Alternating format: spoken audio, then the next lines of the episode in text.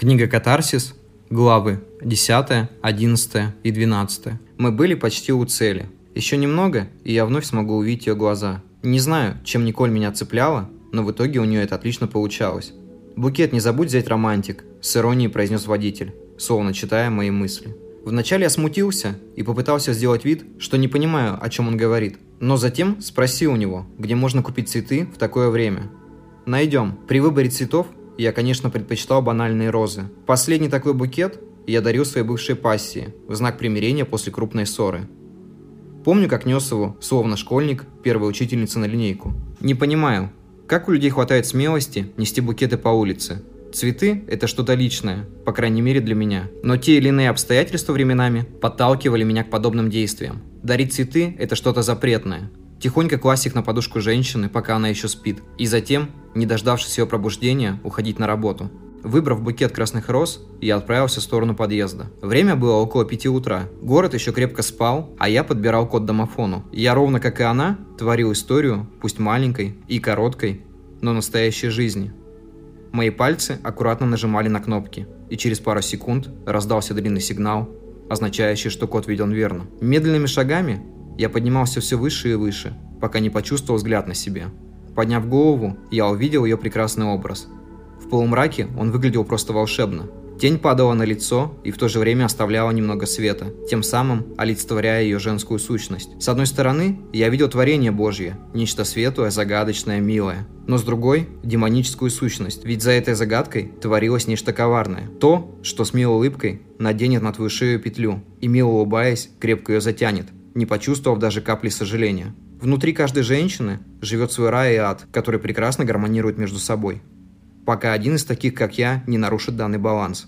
Протянув букет, я обнял Николь, словно мы не виделись долгие годы. Ее хрупкое тело оказалось во власти моих объятий. Она ответила мне тем же, и наши тела вновь соприкоснулись. «Я хочу тебе рассказать, почему я так поступила», – произнесла она. В ответ я лишь приложил палец к ее тонким губам и тихо произнес «Это не важно». Все слова сейчас казались мне абсолютно ненужными, даже лишними. Это наше утро, и все, чего я хочу, это встретить его с ней, переводить язык жестов во что-то сознательное и растворяться в утреннем свете вместе с уходящей ночью. Мы лежали в постели, абсолютно голые, без стыда и всякой совести. Она держала мою руку так крепко, словно если она отпустит ее, кто-то из нас провалится в тот самый ад. Стрелки на часах застыли, время остановилось. Мне так хотелось нажать на паузу и выкинуть пульт. Впервые за три года мне было так легко и спокойно, как в далеком детстве – когда ты лежишь в своей постели и понимаешь, что завтра наступит новый день. С годами ты теряешь чувство спокойствия и даже иногда понимаешь, что завтра может и не наступить. Затем ищешь это спокойствие в других людях, примеряя на себя умиротворение каждого, как спасательный круг. Каждый такой человек приносит тебе временное бессмертие и с уходом из твоей жизни забирает часть твоей. Человек по природе своей умирает намного больше, чем один раз. Каждая трагедия есть маленькая смерть. «Кажется, я влюбляюсь в тебя», – тихо произнесла Николь. Она не знала, в какую бездну вторгается, чего стоит все это. Мне хотелось ответить ей тем же, но произнести вслух что-то взаимное мне не позволил психологический барьер, да и страх, что она воспользуется этим, был слишком силен. Любовь в наше время считается как слабостью, так и роскошью, которую обычно принято скрывать, дабы не быть использованным, или, что хуже, растоптанным. В ответ я прижал Николь к себе с надеждой, что она поймет меня без слов. До первого луча солнца мы лежали в объятиях, говоря о фильмах, книгах и вечности – с которой рано или поздно каждый из нас сольется. Мы были счастливы до самого рассвета, пока солнце не растворило нас в будничной рутине. Мне нужно было ехать, отдать ключи хозяину квартиры. Николь пообещала приехать ко мне, но внутри я чувствовал, что она не сдержит своего слова. Моя гордость сломалась на третий день тишины. Я пытался позвонить Николь, но ее телефон был недоступен – мне хотелось слышать ее голос, и это чувство, словно нож, оставленный внутри моей грудной клетки, вызывало чувство жуткого дискомфорта. Я вновь сорвался и начал пить, прогуливать работу.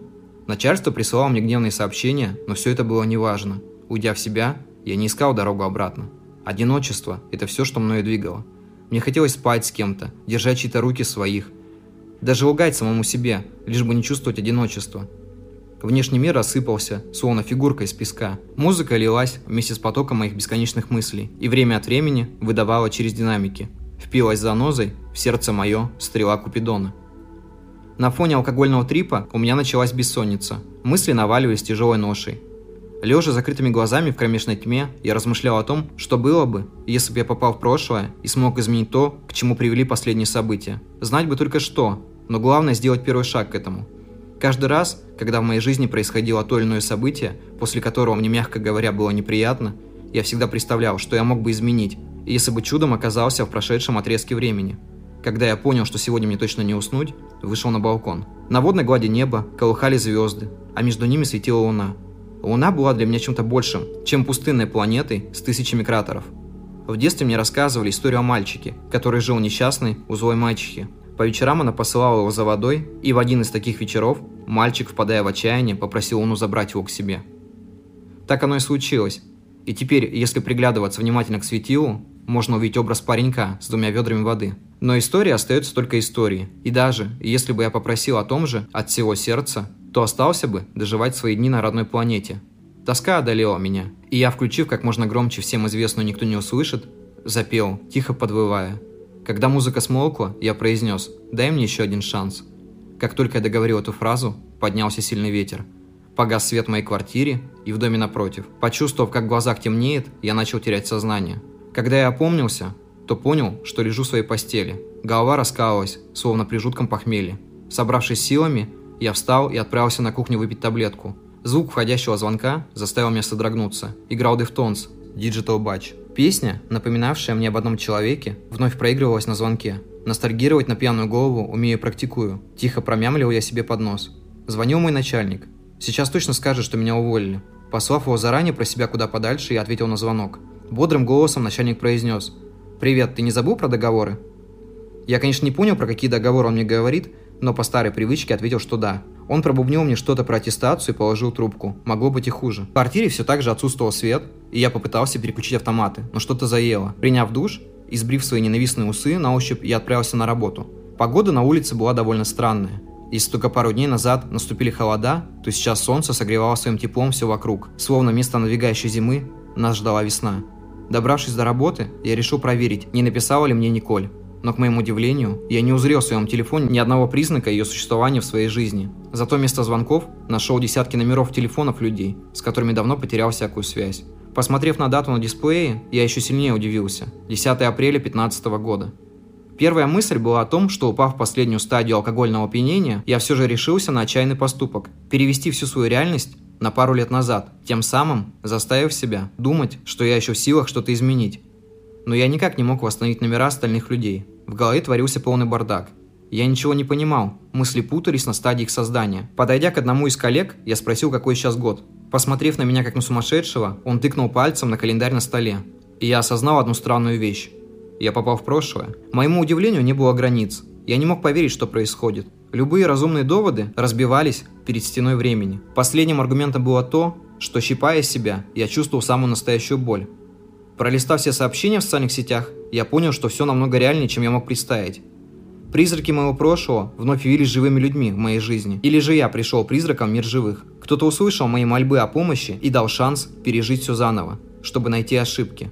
Мне нужно было прийти в себя и составить примерный план своих дальнейших действий. Вспомнить, что должно было случиться со мной в ближайшее время.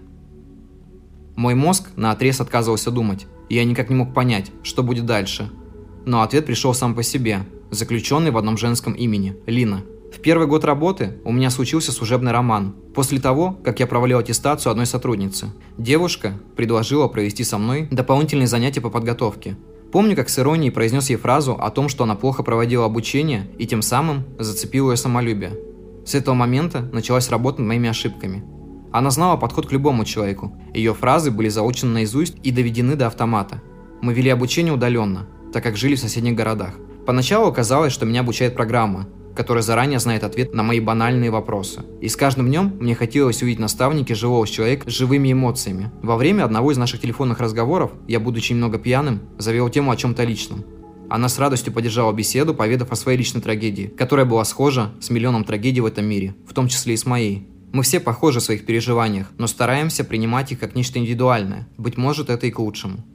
Но в данный момент я рассмотрел в словах живого человека, который умеет сопереживать и даже чувствовать боль ближнего. Все обучение ушло на второй план, и нас просто накрыло долгими задушевными разговорами. В жизни я столько не беседовал по телефону, сколько говорили мы с ней. Между нами оказалось много общего. Музыка, фильмы, книги и желание увидеть море. С этого момента начался мой переход во что-то новое. Посмотрев еще раз дату, я вспомнил, что буквально пару дней назад успешно сдал аттестацию – она звонит мне сейчас, чтобы задать вопрос, приеду ли я завтра, и я, недолго думая, отвечаю «да».